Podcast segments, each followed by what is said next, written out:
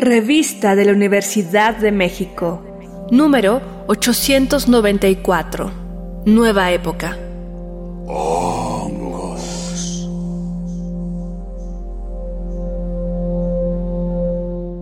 Bienvenidos al suplemento radiofónico de la revista de la Universidad de México. Yo soy Elvira Liceaga e iniciamos una nueva serie temática en este programa que me emociona, debo decir, muchísimo. Nuestro tema de este mes de marzo 2023 son los hongos.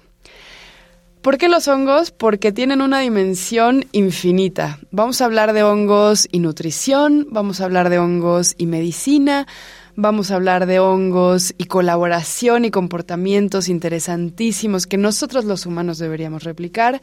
Vamos a hablar de esta fascinante y misteriosa especie, aunque en realidad no es una especie, sino esta especie que en realidad no es una especie, sino un reino de muchas especies. Y para introducirnos en este maravilloso mundo de cosas que nos queremos comer, cultivar, que queremos que nos enseñen cosas, vamos a empezar con nuestra primera invitada. Ella es Sandra Castro, es bióloga de la Facultad de Ciencias de la UNAM, de aquí de la casa. Bueno, tiene una maestría, tiene un doctorado en ciencias biológicas, se especializó en los hongos y es como la persona más feliz que yo conozco que hable de hongos. O sea, ama los hongos, es una apasionada de los hongos y además enseña también a cultivarlos. Sandra, bienvenida, ¿cómo estás? Muchas gracias por la invitación, de verdad estoy muy contenta. Siempre hablar de hongos es una fascinación para mí y llevarle a toda, toda la gente posible ¿Qué onda con los hongos? Bueno, una de las cosas que yo me di cuenta preparando esta serie de programas es que están como medio de moda, ¿no? Porque ha habido una serie de documentales, ahora tú me contabas tras bambalinas que hay una serie de HBO sobre un videojuego, ¿no? O sea, hay como mucha onda de los hongos porque hay mucha onda de la salud y de lo local y del cultivo en pequeño, pero sabemos realmente muy poco. Entonces, bueno, cuéntanos un poquito eh, lo que tenemos que saber. Son un reino en sí mismos, ¿no? Para empezar. Claro que sí. Es, es, es, fascinante cómo en los últimos años el tema de los hongos sí se ha puesto de moda, ¿no? Eh, ha ayudado mucho que eh, hay grupos, grupos de gentes que se dedican a hacer recorridos micoturísticos y eso también ha ayudado a que la gente se acerque a los hongos. Recientemente la serie de Netflix, eh, la serie de HBO, lo que ha, hecho que la gente se acerque y se maraville más y quiera saber más de los hongos. Pero, ¿qué son los hongos? Oh, y aunque nosotros podemos verlos y los identificamos a simple vista y decimos, ay, están creciendo hongos en mi jardín, o guácala, que le salió a mi topper en el refri? Oh, pero en realidad saber ¿Qué son los hongos? A veces no es una tarea como tan sencilla. Los hongos, como bien lo dices, es un reino aparte. Y aunque mucha gente puede pensar, ay, se están relacionados con las plantas, porque quizá parecen plantas, ¿no? Pero nada que ver con las plantas, están evolutivamente muy alejados de las plantas estamos más cercanos nosotros los animales con los hongos que las plantas, por ejemplo. Además, eh, los hongos, algo de lo cual se van a distinguir es porque eh, por la, manera en cómo se nutren. Ellos se nutren por absorción. Ellos no producen su propio alimento. Ellos necesitan adquirirlo de fuera. ¿Y cómo lo hacen? Absorbiendo. Pero además, para poderlo absorber, deben tener unas enzimas, que son unas moléculas que son encargadas de partir un alimento complejo de afuera y poderlo partir en, cachitos chiquitos y entonces absorberlo. Y esas, esas moléculas que se llaman enzimas, los hongos son poderosos en eso. o porque tienen una capacidad de degradar compuestos tan sencillos como las fresas o las frutas de tu casa, como eh, sustratos mucho más complejos como madera o como eh, algunos contaminantes como hidrocarburos. Decíamos hace un ratito que esta serie de HBO, de la cual yo no tenía ni idea, la verdad, cuenta la historia en donde hay un hongo que convierte a las personas o a los animales en zombies y decíamos, no, es que un hongo nunca haría eso, en realidad los hongos no nos van a matar, nos van a salvar, ¿no? Cuéntame un poquito de la esperanza que hay en los hongos que regeneran en problemas tan grandes como la contaminación en un planeta en pleno cambio climático, por no decir catástrofe climática. Nosotros interactuamos con los hongos desde hace muchísimo tiempo y estas interacciones pueden ser positivas y negativas. Negativas porque los hongos también pueden enfermarnos a nosotros y enfermar eh, plantas, plantas que pueden ser de importancia económica. Pero esas interacciones negativas es lo mínimo, es un, es un, fragmento muy, muy pequeño de, de esos hongos. La mayoría tenemos interacciones positivas con los hongos y entre esas interacciones positivas está el, por ejemplo, interacciones culturales o eh, muchos pueblos originarios están en contacto y tienen saberes tradicionales y, y, una sabiduría muy especial con respecto a los macrohongos. ¿o? Eh, también tenemos interacciones positivas en la medicina. Hay muchísimos hongos que se utilizan como, eh, como un alimento medicinal y también muchísimos hongos en, el que la industria biotecnológica ha, sacado provecho, porque se pueden hacer un montón de cosas con las enzimas que producen los hongos. Así que interacciones positivas con ellos tenemos muchísimas. Cuéntame una cosa, ¿qué es esta palabra que me enseñaste tú? Nutracéutico. ¿Qué es que un hongo sea nutracéutico? Los hongos pueden, además de servirnos como un alimento, un alimento muy nutritivo, ese ese, ese hongo también nos va, nos va a curar. Es uno, también puede ser un hongo medicinal. Eh, son llamados nutracéuticos por esta función de ser un alimento y a la vez una medicina, a la vez curarte. Eh, no quiere decir que si tienes gripa, comes hongos y te vas a aliviar. No, no funciona de esa manera. Funciona en, el sentido de que los hongos, eh, los hongos ayudan a fortalecer tu sistema inmune. Ese es el principal, ¿no? Tienen otras funciones medicinales que, que, te ayudan a, a, tener una buena, una buena salud.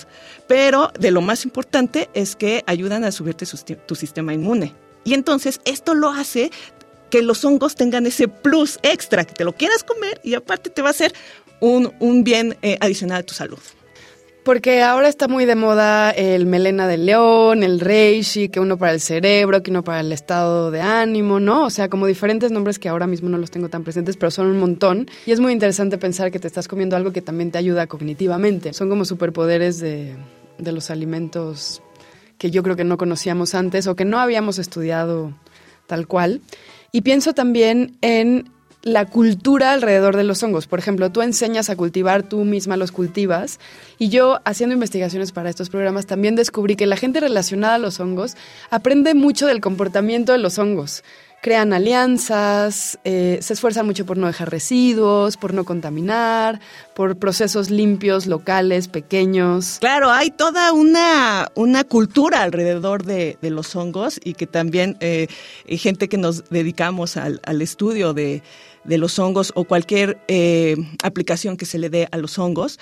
Claro que ya incorporamos en nuestra vida ciertos hábitos que, nos ayudan a, mejorar a mejorar nuestra calidad de vida y, el ambiente, ¿no? Ser amigables con el ambiente. Y algo que a mí me gusta mucho hacer y que lo hago incluso en redes sociales es poder acercar esa información a, las personas, ¿no? Que, que, aprendan de los hongos, de cómo, cómo es que los hongos Em, pueden, tienen esa, esa fuerza, esa, em, esa aplicación de poder eh, ser, eh, de absorber, de degradar, de, y que además todos nosotros estamos en contacto con los hongos todo el tiempo. Así que más vale que vivamos felices con ellos. Mencionas tus redes sociales. Tú tienes una cuenta en Instagram que, bueno, y en otras redes, en otras plataformas, que se llama fungi-cosas, ¿no? En donde haces divulgación científica.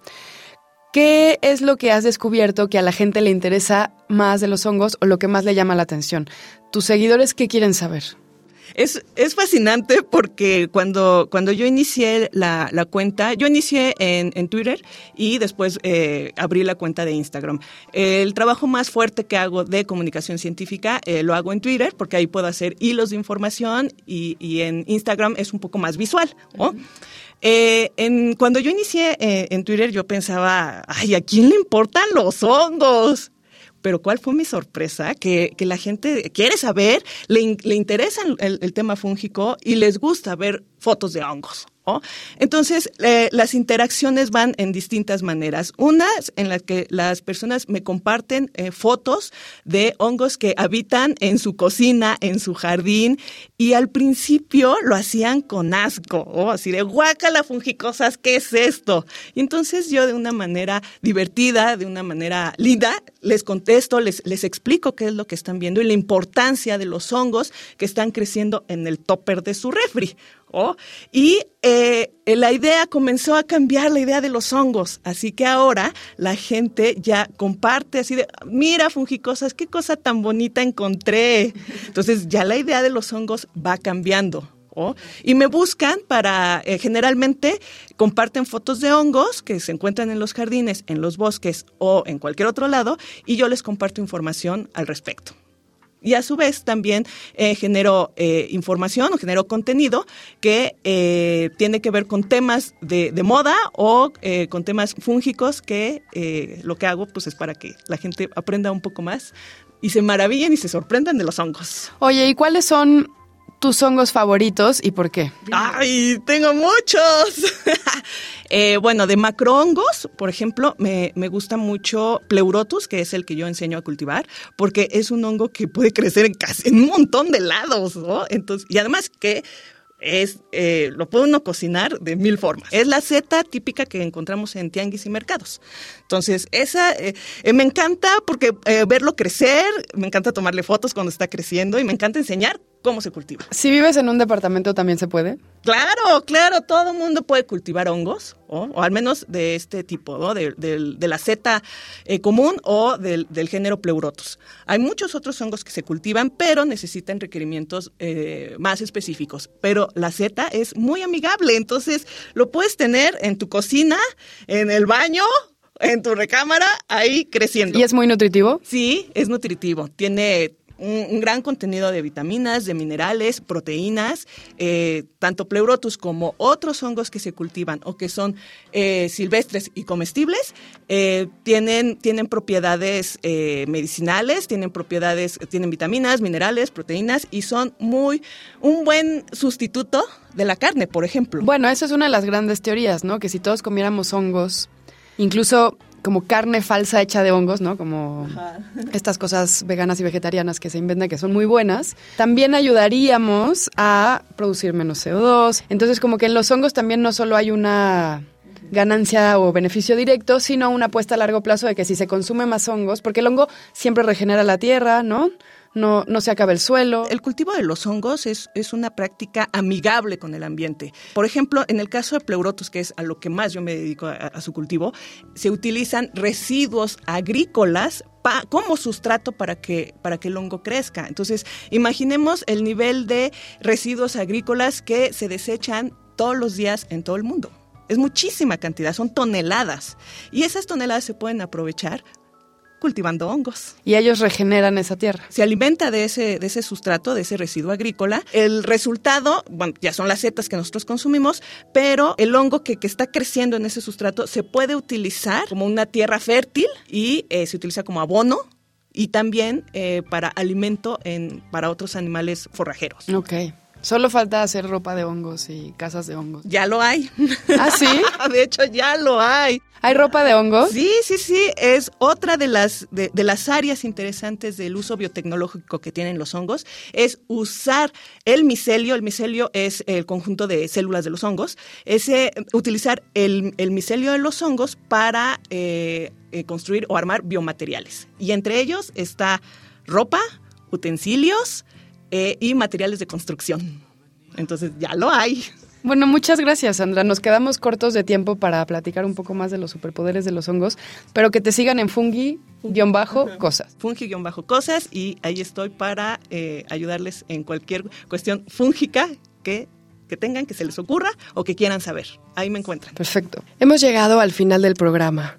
Si quieren leer más sobre hongos, les recomendamos la revista de este mes que pueden consultarla gratuitamente en www.revistadelauniversidad.mx y recuerden que también pueden suscribirse, escriban a suscripciones arroba revistadelauniversidad.mx y también pueden comprarla en su formato físico que es precioso y este número además tiene muchísimas ilustraciones muy lindas. Pueden comprarla en casi cualquier librería, librerías de la UNAM, Educal, Fondo de Cultura, etc. Gracias a Yael Vais, a Frida y a Paco Chamorro por este programa. Yo soy Elvis Liceaga y pueden escribirnos a arroba revista-unam y sobre este programa a arroba shubidubi.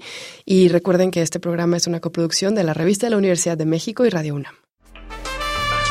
Consulta esta entrevista y las anteriores en radiopodcast.unam.mx.